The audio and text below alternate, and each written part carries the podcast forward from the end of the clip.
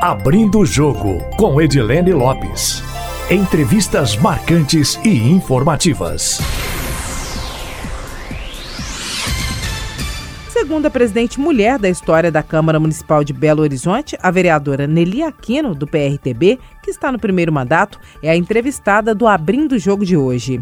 Na entrevista, ela fala sobre chuvas, eleições, cassações, ameaças que sofreu e sobre a trajetória até ocupar uma cadeira no Legislativo Municipal. Nelly, primeiro, muitíssimo obrigada pela entrevista, por ter aceitado participar do Abrindo o Jogo.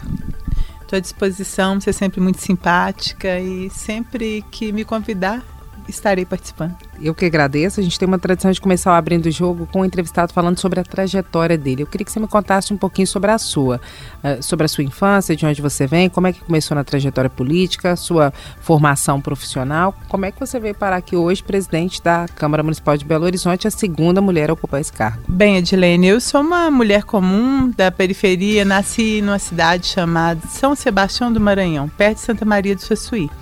Mas a minha família veio para cá comigo, eu tinha dois anos de idade, morei a minha infância na Vila Semic, na região do Barreiro, e depois nós mudamos, na adolescência já mudamos para a região de Venda Nova, que é onde eu moro até hoje. Eu de criança, na infância, eu comecei a trabalhar aos 11 anos de idade, fui caixa de supermercado e sempre trabalhei na área de comércio até uma certa idade. Trabalhei em atacadista no centro de Belo Horizonte, trabalhei como gerente de supermercado e posteriormente eu comecei a trabalhar, me parece que há uns 25 anos atrás, 94, 95, eu comecei a trabalhar com Elaine Matozinhos na primeira candidatura dela, quando ela foi candidata a vereadora de Belo Horizonte, trabalhei com ela na campanha, trabalhei com ela no gabinete, depois ela se elegeu deputada, fui com ela para a Assembleia. Posteriormente, trabalhei com outro deputado que já faleceu. E é, depois o, um grupo político da região de Venda Nova, vendo a necessidade de levantar uma liderança, elegeu meu irmão, Valdivino, que foi vereador por dois mandatos. Nesses, entre esse período, trabalhei também na Prefeitura de Belo Horizonte, na gerência de social, da, da tanto na, na Secretaria de Governo quanto na gerência de social da Prefeitura na época do Márcio. E na última eleição, faltando 45 dias para a campanha, o meu irmão não tinha condições de ser candidato por questões é, de saúde, e o grupo, que, é, que era o grupo que o sustentava politicamente dentro de Venda Nova, me escolheu para ser a candidata e representá-los aqui na Câmara Municipal de Belo Horizonte. Como é que foi para você? Algum dia você achou que pudesse disputar algum cargo eletivo ou teve vontade de disputar algum cargo eletivo, já que você trabalhava também em outras funções é, políticas e por ter vindo na sucessão do seu irmão, você sofreu algum preconceito? Ele, você tem autonomia no mandato? Ele também participa do mandato? E por ser mulher, você sofre algum preconceito aqui na casa? Nos trabalhos legislativos, no plenário e fora dele? É uma coisa interessante, eu fui candidata a vereadora, eu pulei uma parte aqui, né? Que é tanta coisa na vida da gente. Eu fui candidata a vereadora em 2000 em Ribeirão das Neves porque eu presidia o partido lá na época eu trabalhava para Elaine, presidi o partido e organizei a chapa, mas saí naquela questão do número de mulheres para ser candidata e quase ganhei a eleição, fiquei como suplente lá na, na, na época, sabe? Mas a, a minha candidatura, que é a independência do meu trabalho, de início eu ouvi muita brincadeira, tipo assim, ah, vai ser o voo divino de saias, é ele que vai mandar e tudo mais, assim. Mas o mandato é meu, é evidente que eu tenho um grupo que trabalha junto comigo. A participação do, do Voo Divino é, é com as demandas e com o trabalho externo. Ele é uma, grande liderança política dentro da região de Venda Nova e tem respeito muito o trabalho dele, mas o formato do trabalho dele é completamente diferente do meu. E ele respeita o meu posicionamento e não existe interferência por parte dele no meu mandato. Com relação a, a a essa questão da, de sofrer preconceito é uma situação muito complexa, né? A mulher ela sempre é, é, sofre preconceito. É, mas ao mesmo tempo eu recebi um, recebi um abraço da Câmara Municipal de forma diferente, que no entanto eu consegui chegar à presidência e tem a, a, minha, a minha votação de 23, 24 homens que votaram em mim. Então eu não posso falar que tem essa dentro da casa que tem isso de forma arbitrária. Mas o preconceito sempre existe. Seu irmão pode voltar à política, pode voltar a se candidatar novamente? Você vai se candidatar na próxima eleição? Fica no seu partido ou muda de partido? Como é que está essa perspectiva considerando a eleição municipal? Bem, meu irmão não mexe, não, não, não se candidatará mais, ele já tomou essa decisão. É, o nosso grupo é, vem discutindo sobre as próximas eleições e, e o, o pelo, andar das, da, da, carruagem, o meu nome será colocado novamente para as próximas, pra, pela próxima candidatura.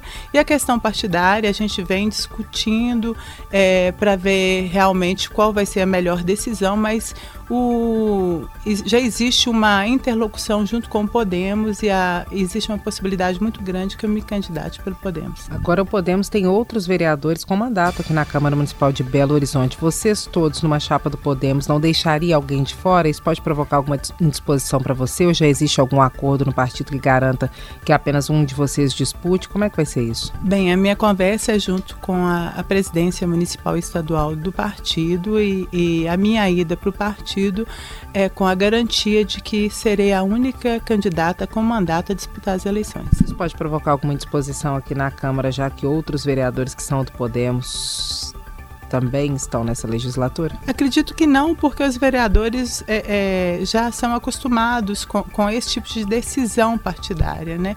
Isso é, é depende muito do tipo do relacionamento do vereador com o partido.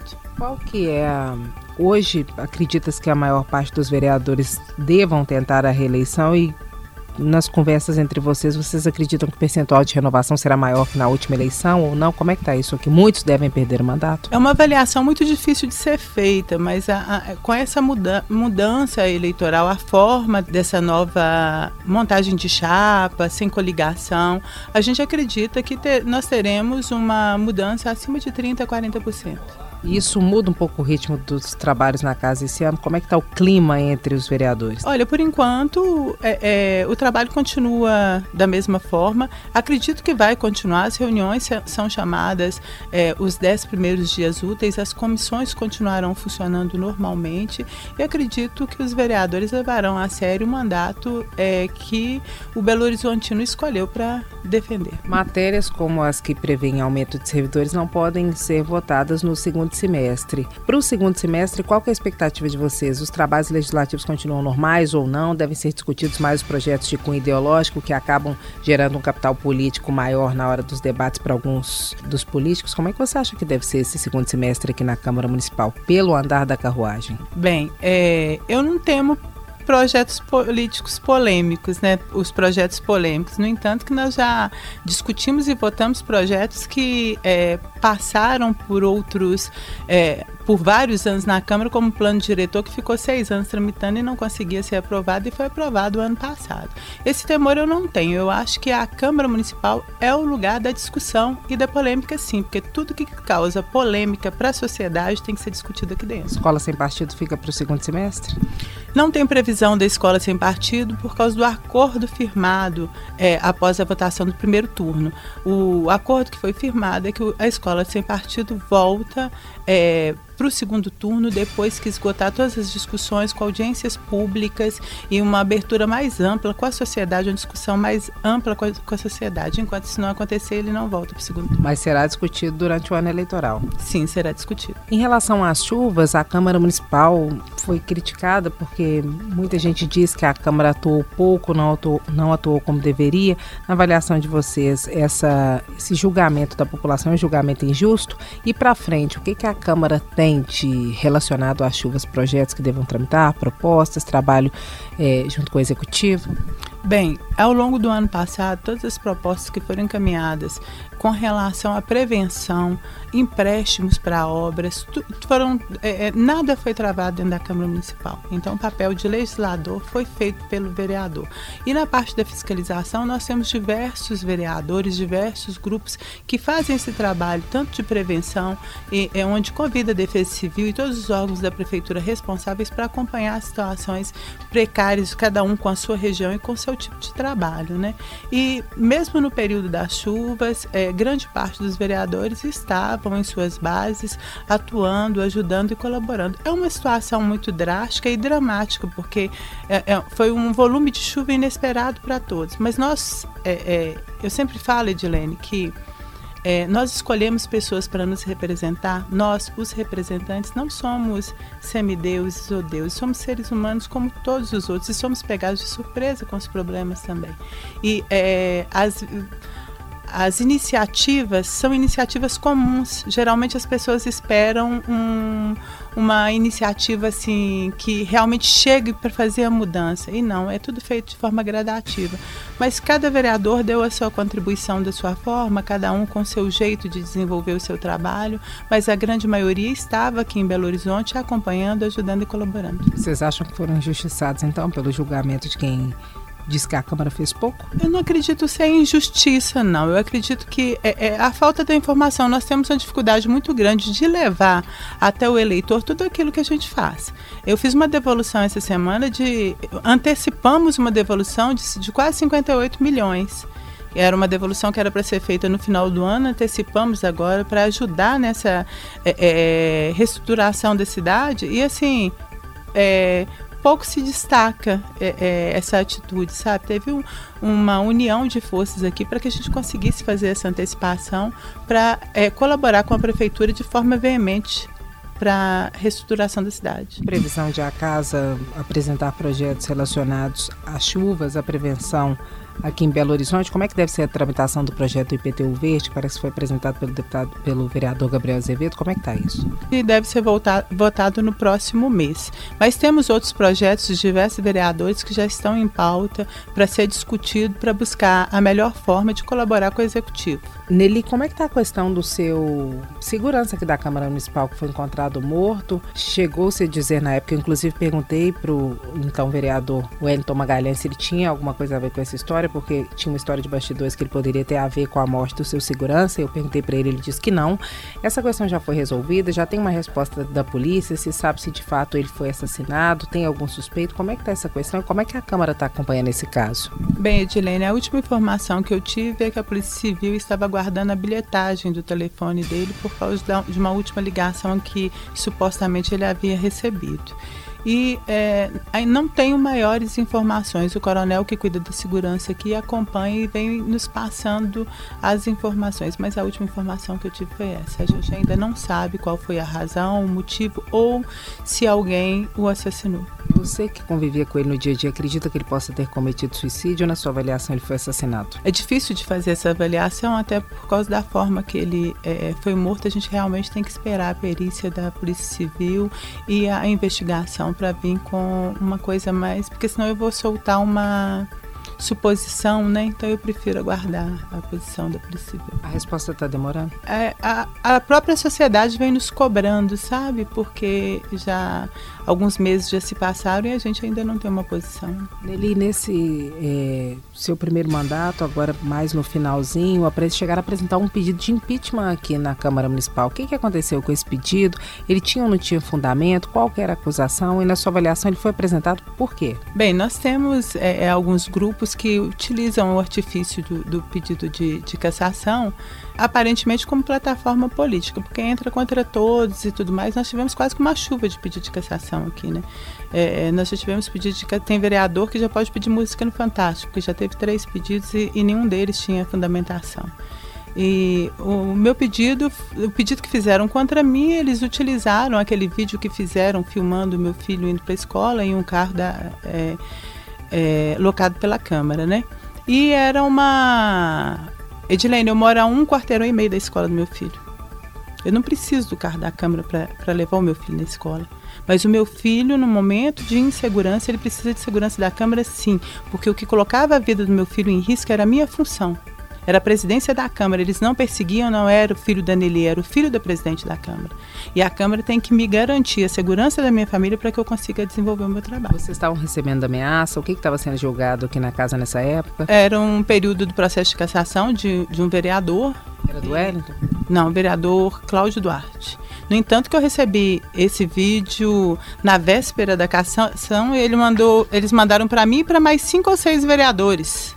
Na véspera da cassação, os vídeos mostrando a rotina do meu filho e me informando que tinham mais 50 e poucos vídeos, quer dizer que sabiam toda a rotina do meu filho. E assim, e eles usaram esse mesmo vídeo que para me ameaçar, eles usaram para falar que eu estava cometendo improbidade administrativa utilizando o carro para poder fazer a, a, o transporte do meu filho. Teve uma história de uma denúncia é, de um ex-funcionário, de um funcionário seu que chegou a dizer que ele trabalhava para a Câmara, mas que estava fazendo serviços particulares, que chegou a trabalhar como porteiro no bordel que pertenceria ao seu irmão.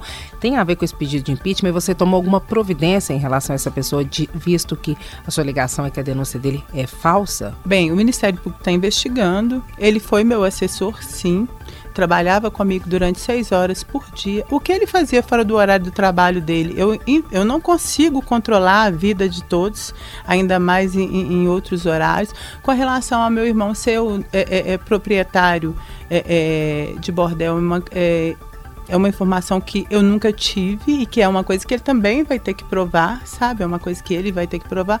Mas isso tudo é vinculado aos processos de cassação aqui da Câmara. Ele, ele foi mandado embora no início do ano passado. Ele trouxe a denúncia agora, logo depois da última cassação. Então, assim, é tudo retaliação com aquilo que aconteceu ao longo do ano na Câmara Municipal. Você chegou a procurar a justiça ou a polícia para acionar contra essas pessoas? O meu advogado vem acionando.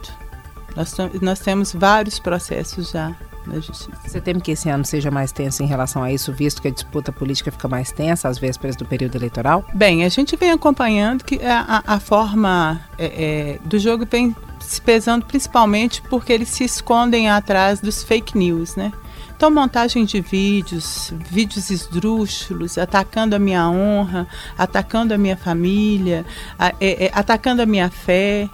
É, isso vem acontecendo é, é, constantemente. Porém, assim, o cargo que eu assumi a responsabilidade é, me traria esses dissabores. E a partir do momento em que eu tive a coragem de manter, após 83 anos, é, um processo de cassação e, e tramitá-lo, por mais que eu fiz tudo com muita ética, e é, é, me preservando para que eu não é, tivesse interferência nenhuma em nenhum dos dois processos, somente toquei. Eu sabia que isso iria acontecer, pois 83 anos depois do funcionamento da Câmara tivemos não só um vereador cassado, tivemos dois vereadores cassados. E você é candidato à reeleição. Você tem alguma pretensão de ocupar outro cargo político que não de vereador? De repente algum cargo no executivo, ser candidato algum dia à prefeitura de Belo Horizonte ou não? Você acha que deve permanecer no legislativo, no municipal, pode mudar para o Como é que é? Quais são os seus planos? Bem, Edilene, a minha vida a Deus pertence, sabe? Eu coloco na, nas mãos dele a decisão do meu caminho todos os dias. Eu sou uma pessoa que eu não tenho vaidade. Eu não tenho, não tenho vaidade, não tinha vaidade para ser presidente da Câmara e estou como presidente da Câmara. Não tinha vaidade para ser vereadora e estou como vereadora. E assim, é, eu estou aberta a, a todas as discussões, a todas as propostas e, e acredito que nós, como cidadão, nós temos que estar aberto a contribuir. Se tiver algum lugar que eu possa contribuir com a cidade, eu estou disposta a assumir as responsabilidades e ir para contribuir. Mas eu acho que cada, cada coisa em seu momento. Então você não descarta nenhuma dessas possibilidades? Não descarto. A representatividade pequena das mulheres na Câmara Municipal, em todas as casas do Legislativo, na sua avaliação, afeta a produção de políticas que possam atender de forma mais democrática a população? Bem, eu acho que a presença da mulher ela é importante em todos os setores da sociedade e, inclusive, no setor político. Hoje nós temos 41 vereadores, quatro mulheres. É um número ínfimo e já faz uma diferença muito grande dentro da Câmara Municipal e para o município. O homem tem a sua competência, a sua forma de gerir, e a mulher tem a sensibilidade e, e uma forma é, diferente de enxergar as coisas e de conduzir.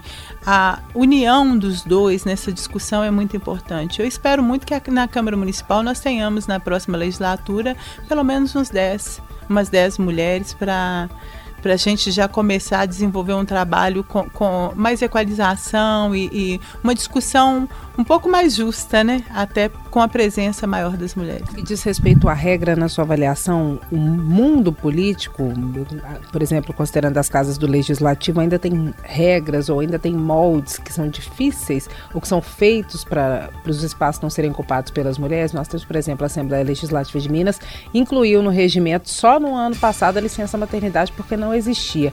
Como é que é isso? De fato, a política ela é feita para deixar as mulheres de fora. Isso tem que mudar e algumas regras não são adequadas para o universo feminino? Na Câmara também não existia e está sendo adequada esse ano. Não existia previsão é, é, é, da licença maternidade para as vereadoras e a gente vem adequando. A política ainda tem um perfil muito masculino. E a própria sociedade ainda não enxerga a mulher com capacidade de assumir esses cargos. Quando a gente está na rua fazendo campanha, a gente sente isso na pele a mulher não é lugar para mulher, ainda existe essa, essa visão, principalmente das pessoas mais, mais velhas e tudo mais, ainda existe essa dificuldade de enxergar, enxergar a mulher com competência para poder ocupar esses espaços. Isso a gente vem ganhando gradativamente, mostrando a capacidade. É evidente que cometemos erros, é evidente que estamos é, é, é trilhando um caminho difícil, complicado, até porque eu falo com Maria Elvira e outras mulheres que, que passaram pela política que são exemplos para nós. Imagino que elas passaram no passado, sendo que hoje ainda é muito difícil. Quando é, é, você fala sobre o preconceito, nós estávamos falando sobre preconceito, esses dias eu estava lembrando, né? Fizeram um vídeo é, é, fake news a meu respeito, falando que. me ligando à prostituição, porque eles atacam o que da mulher? A honra, que é onde machuca, né? E eu me lembrei da Júnia Marise, não, não, sei se você se lembra, há muitos anos e tudo mais, Júnia Maris me parece que foi candidata a prefeita de Belo Horizonte e que pintaram é, sapatão em todos os muros de Belo Horizonte para poder ofendê-la, para atacá-la, para atacar, é, sabe? Para desmoralizá-la. É o formato que ainda utilizam contra as mulheres na política atual. Na sua avaliação, para fazer tentá-las desistir de ocupar esses cargos? Sim, é uma guerra é, é, é, em que de nervos, né? Vamos ver até onde suporta. Então, assim, os ataques vêm de todos os lados. E é, o meu caso ainda é um, um pouco mais complexo, né? Porque é, foi muita ousadia, mas a gente tem que temos que ser ousados. Mas é, eu sou a primeira presidente de primeiro mandato. Nunca teve na Câmara Municipal uma presidente do primeiro mandato. E não adianta falar que é, existe é, é, uma pessoa que, é, que tenha 100% de, de, de relacionamento. Sempre tem quem não aceita essa situação. Para terminar, Lili, se você pudesse definir o Brasil em uma frase, que frase você usaria, considerando o, o atual momento no país? Olha, independente de momento, o nosso país ele é maravilhoso. Independente de momento e de situação, e nós temos um povo lutador então, assim, essa luta que, que do, do, nosso povo é que prevalece acima de qualquer coisa. E que todos os cidadãos é, tome seu lugar, assuma a sua responsabilidade. Não tá gostando? Não tá legal? Vai para frente, sabe? É, dispute, dispute uma cadeira, dispute é, é, para mostrar que pode fazer diferente. E os espaços políticos têm que ser espaços rotativos, não pode ser uma coisa é, para a vida toda. Olha, ficou oito anos, deu a sua contribuição, vamos dar licença porque vem o próximo para poder dar a sua. Acho que essa mudança ela é necessária. Na perspectiva do legislador, na sua avaliação, qual que é a, muda a mudança fundamental que deve ocorrer de mudança de mentalidade? Porque a gente vê diversos problemas que tem em Belo Horizonte hoje, e assim como as soluções os legisladores também têm papel em alguns problemas. A gente teve casos históricos da Câmara Municipal de recepção de propina por parte de vereadores para aprovar projetos como plano diretor e coisas que são problemas graves hoje para a cidade. O que, que, tem que mudar na mente do legislador para que de fato ele atenda o que a população espera dele? Essa mudança ela vem acontecendo, até porque as ruas gritam gritam isso. E a, e a, rede social tem algumas coisas que a gente critica, mas tem uma parte que ela é excelente, espetacular, que ela aproximou muito o político do povo. Hoje o, o, eleitor ele sabe tudo que é feito quando ele tem o interesse de procurar saber, ele sabe tudo que o seu político está fazendo e acompanha de perto. Agora o não só o, o, legislador, acho que o líder político, o representante político, independente do cargo que ele ocupa, ele tem que entender que ele ganha a eleição para cuidar do cidadão, independente da ideologia, é, da ideologia, ideologia, da religião, da cor, da raça, independente de qualquer situação, ele ganha para cuidar do cidadão aqui no caso nosso, Belo Horizontino.